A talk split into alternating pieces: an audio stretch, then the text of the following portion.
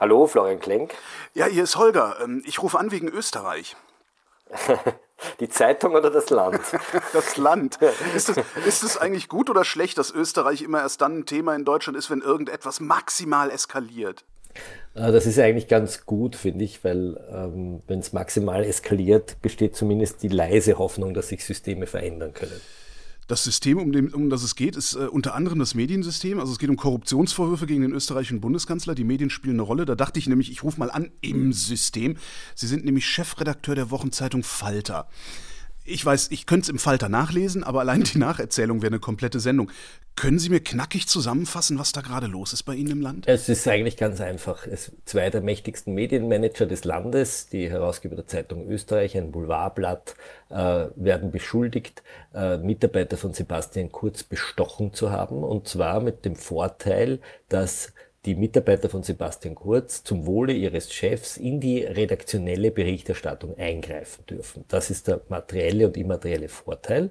Und dieser Vorteil wurde gewährt, damit wiederum die Mitarbeiter von Sebastian Kurz, unter anderem der mächtigste Beamte im Finanzministerium, Inserate in dieser Zeitung schalten, äh, in der Höhe von ungefähr 1,1 Millionen Euro. Also das wäre das Amtsgeschäft. Also der Politiker bekommt den Vorteil, dass er ein bisschen mitreden kann, was in der Zeitung steht, und der Medienmanager bekommt den Vorteil, dass er Inserate in Millionenhöhe bekommt und bezahlen tut das Ganze der Steuerzahler. Und in diesem Fall ähm, hat die Republik nicht nur diese Inserate bezahlt, sondern, jetzt wird es noch besonders frech, auch Fake News, die da drin abgedruckt werden, nämlich frisierte Studien, die eine mit, den, mit der ÖVP sehr befreundete Meinungsforscherin gemacht hat. Ähm, und diese Studien wurden über Scheinrechnungen abgerechnet, die äh, nächste freche Pointe unter dem Titel Betrugsbekämpfungsstudie dem Finanzministerium äh, verrechnet wurde. Und das Ganze hat die Wirtschafts- und Korruptionsstaatsanwaltschaft in Österreich jetzt aufgedeckt, äh, indem sie die Chats dieses mächtigen Finanzbeamten, des Herrn Thomas Schmidt, der dann später auch noch eine ganz andere mächtige Position bekommen hat, äh, hops genommen hat und auswertet. Und diese Inhalte von diesen Chats stehen jetzt in den gerichtlichen Akten. Und weil, der, weil das alles Teil des großen Ibiza-Aktes ist, immer noch, äh, haben okay. immer noch, ja, das ist, das ist sozusagen der Rattenschwanz an, an, an der Causa Ibiza, ähm, weil, das, weil das so viele Anwälte Akteneinsicht haben, haben wir Medien die Möglichkeit, über das, den Weg der Akteneinsicht legal an diese Dokumente zu kommen äh, und diese Dokumente zu lesen und sie auch online zu stellen. Und so wird ein großer, dicker, fetter, schwarzer Vorhang äh, auf die Seite geschoben und der Lichtstrahl der Öffentlichkeit sieht, wie manche Medienmanager in diesem Land mit manchen Politikern in diesem Bett liegen. Ja. Manche Politiker, Sie haben eben gesagt, Mitarbeiter der ÖVP, über, über wie viele Leute reden wir? Wer ist denn da alles dran beteiligt? Naja, wir haben, ähm, wir haben in Österreich jetzt derzeit äh, vor allem die ÖVP, die dieses Spiel praktiziert, äh, aber die ÖVP baut auf einem System auf. Ja? Sie baut auf einem System auf und zwar einem System, das die SPÖ äh, unter dem Bundeskanzler Feimann erfunden hat. Was hat er gemacht? Feimann war Wohnbaustadtrat und hat Wohnungen gebaut, Gemeindewohnungen und Genossenschaftswohnungen. Und damals gab es noch kein Internet und kein Facebook. Und um diese Wohnungen zu bewerben bei seiner Wählerschaft, damit sich die anmelden können für diese Wohnungen, hat er in der Kronenzeitung große Inserate geschalten. Bei Onkel Hans, er Hans Dichern, dem Chef der Kronenzeitung damals genannt hat. Und zufällig, als er diese Wohnungen beworben hat, ist er halt auch immer vor diesen Wohnungen gestanden und hat hingezeigt und hat gesagt, ich habe euch diese Wohnungen gebaut. Und der Onkel Hans hat dann über den Herrn äh, Feimann halt positiv berichtet. So. Das, so hat das begonnen mit dieser Medienkorruption und äh, langsam hat man sich eben über solche Inserate das Wohlwollen der, der Medien äh, gekauft. Und äh, vor allem hat die Stadt Wien äh, diese, diese Boulevardmedien sehr, sehr mächtig und sehr dicke gemacht. Zeitgleich hat die FPÖ, die Rechtsextremen, die hatten nicht so viel Geld, die haben sich ihre eigenen Medien gebaut, die haben FPÖ-TV gemacht und, und, und, und unzensuriert und äh, große Facebook-Accounts. Wir erinnern uns an Heinz-Christian Strache, der über 800.000 Follower hatte. Ähm, und Kurz hat jetzt was Interessantes gemacht. Der hat eine Mischung aus beiden gemacht. Der hat einerseits sehr starke Social Media Accounts, also fast eine Million Follower auf Facebook. Das, das muss man sich vorstellen, das wäre, wenn ein Politiker in, in Deutschland 10 Millionen Follower auf Facebook hätte. Also das ist eine unglaubliche, auch ein, auch ein Hebel, ja, um, um auch sozusagen Druck zu machen.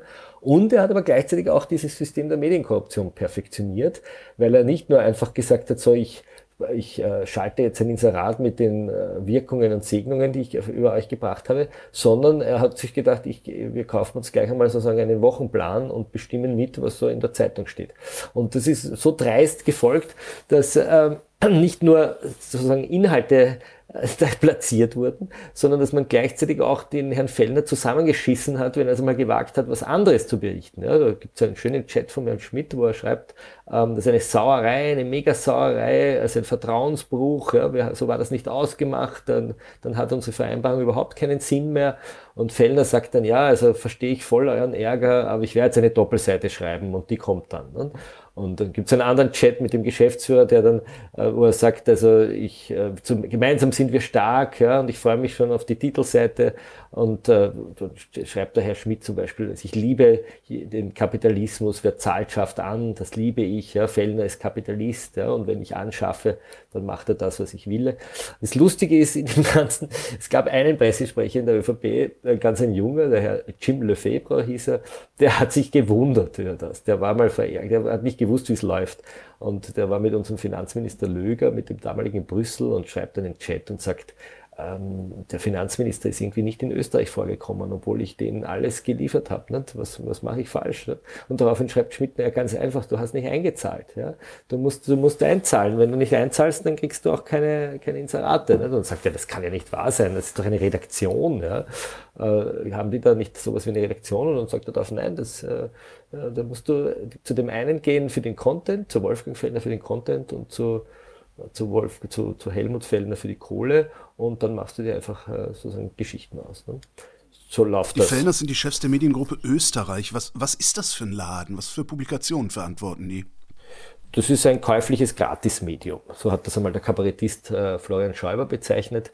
Ähm, wie funktioniert das? Es ist ein buntes, schrilles, lautes Medium, das äh, in Deutschland sozusagen als Kabarettprogramm durchgehen würde. Also manchmal, wenn mir langweilig ist am Abend, dann schalte ich mir äh, Fellner TV ein. Da können Sie dann den Chef sehen, Wolfgang Fellner, wie er da sitzt und von Lugners äh, Betthäschen bis zum Bundeskanzler die Leute interviewt.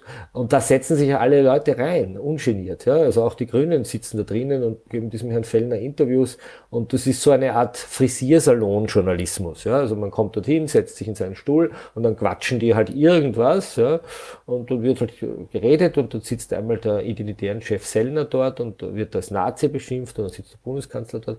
Und die Leute schauen sich das ein bisschen an. Es würde sich wahrscheinlich ohne öffentliche Gelder nicht rechnen, aber auch dieses Fellner TV bekommt massive öffentliche Förderungen und massive Inserate.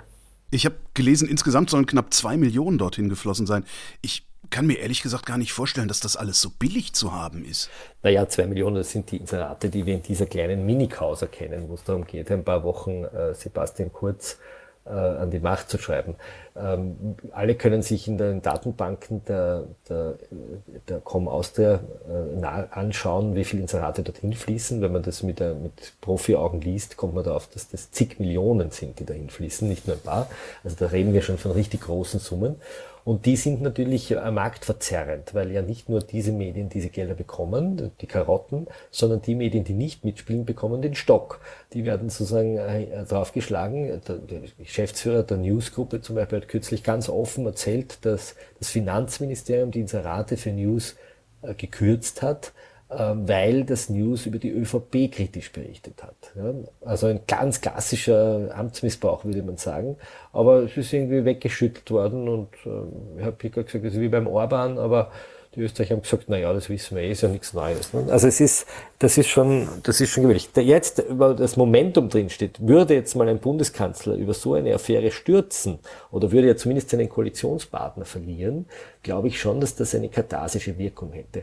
Und wenn tatsächlich die Staatsanwaltschaft solche Deals als das bezeichnet, was sie sind, nämlich kriminell, ähm, wenn, wenn das durchgehen würde vor einem Gericht, dass man das als Bestechung sieht und als Untreue, dann, glaube ich, ändert sich das System wirklich. Dann sind wir dort, wo wir in den 80er Jahren beim Weinskandal waren, nämlich dass etwas, was weit verbreitet und allgemein bekannt war, auf einmal äh, als eine Straftat bezeichnet wird und dann würde kein CFO und kein Medienmanager mehr mit einem Politiker so einen Pakt machen, weil dann würde man dafür ins Gefängnis gehen. Oder eine neue Möglichkeit finden, solche Gelder fließen zu lassen. Also wenn Kurz das schon von Feimann perfektioniert hat, weil es diesen Systemfehler gibt, könnte ja der Nächste das auch wieder perfektionieren. Oder wäre dann ein für alle Mal Schluss? Naja, man, es wird immer Kriminalität geben und es wird immer Machtmissbrauch geben. Ja. Die Frage ist nur, wie offen wird er zur Schau gestellt. Ja.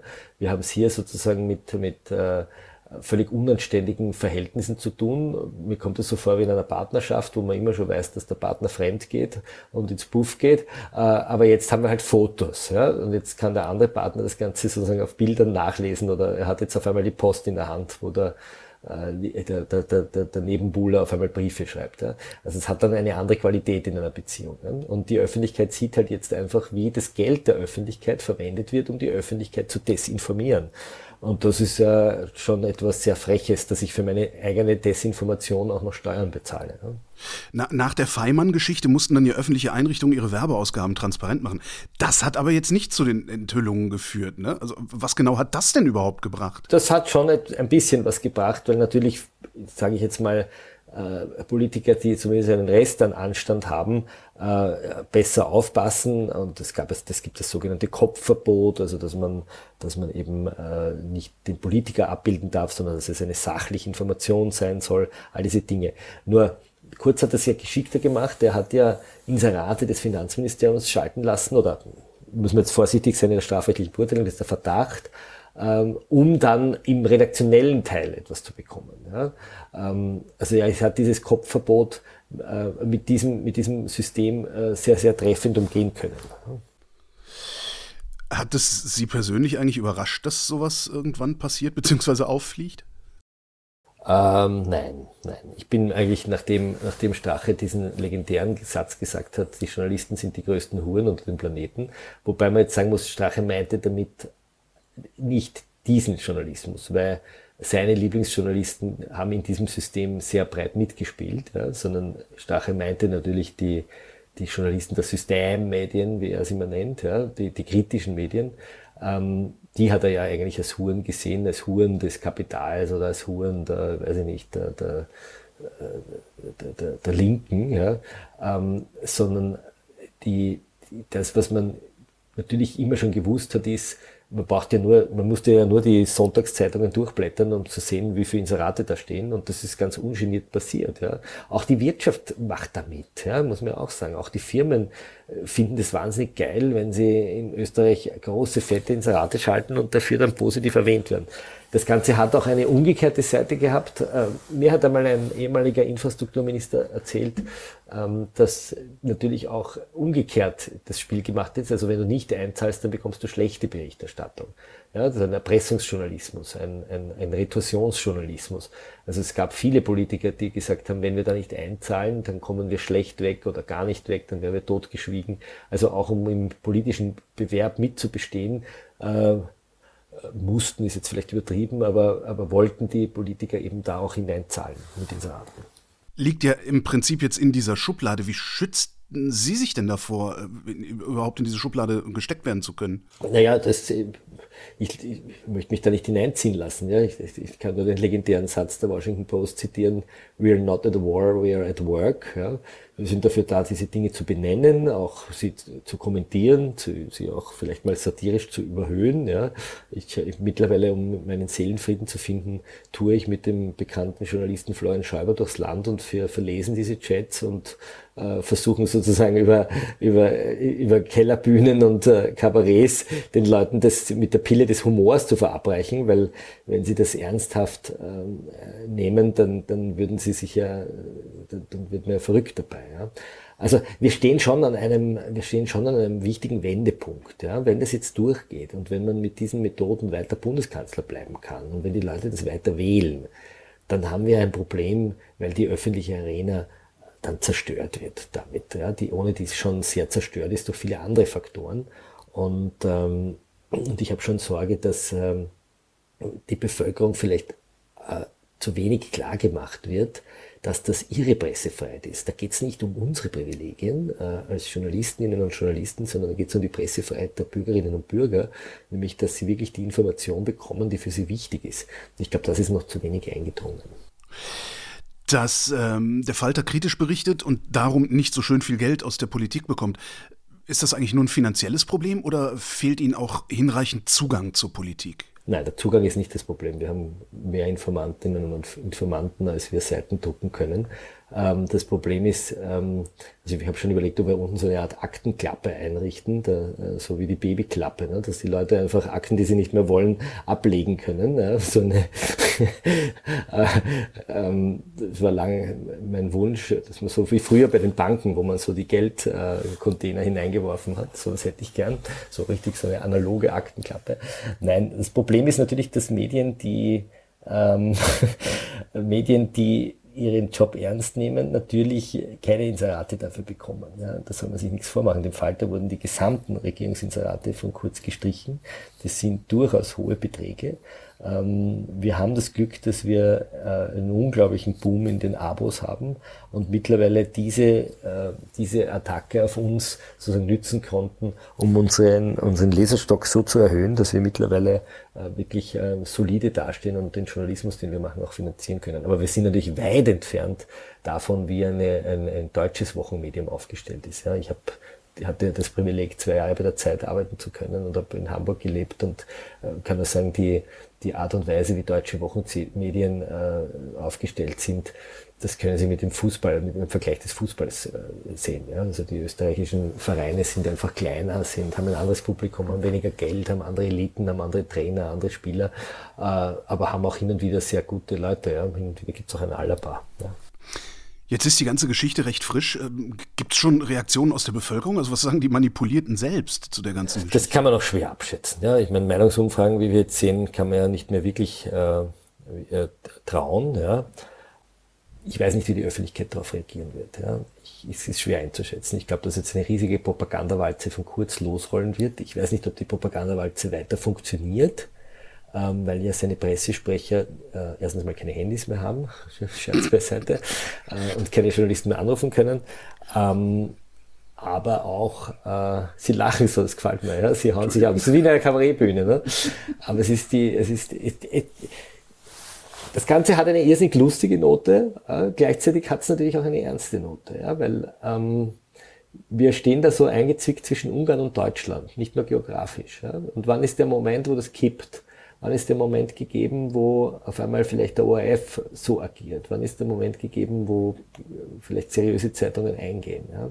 Also das, was da schon passiert ist, wenn Sie die, die, die Pressefreiheit wie so eine dicke, fette Eiche sehen, die auf einer Wiese steht, dann wuseln da drin ganz viele Termiten rum, die diese Eiche auszuhöhlen versuchen. Und die Eiche wird sicher noch ordentlich dastehen und in Österreich äh, gibt es die Pressefreiheit natürlich, aber irgendwann mal stürzt das Ding zusammen. Ja? Und ich glaube, dass äh, Kurz ja nicht nur die, Kurz attackiert ja nicht nur die Pressefreiheit, er attackiert ja derzeit auch die Justiz, er attackiert auch die Kontrollinstitutionen des österreichischen Nationalrats, er, er versucht, äh, auch das ergibt sich aus den Chats, immer steuerbare Menschen zu finden für die Besetzung von Aufsichtsräten, also auch für die Besetzung von Kontrollgremien.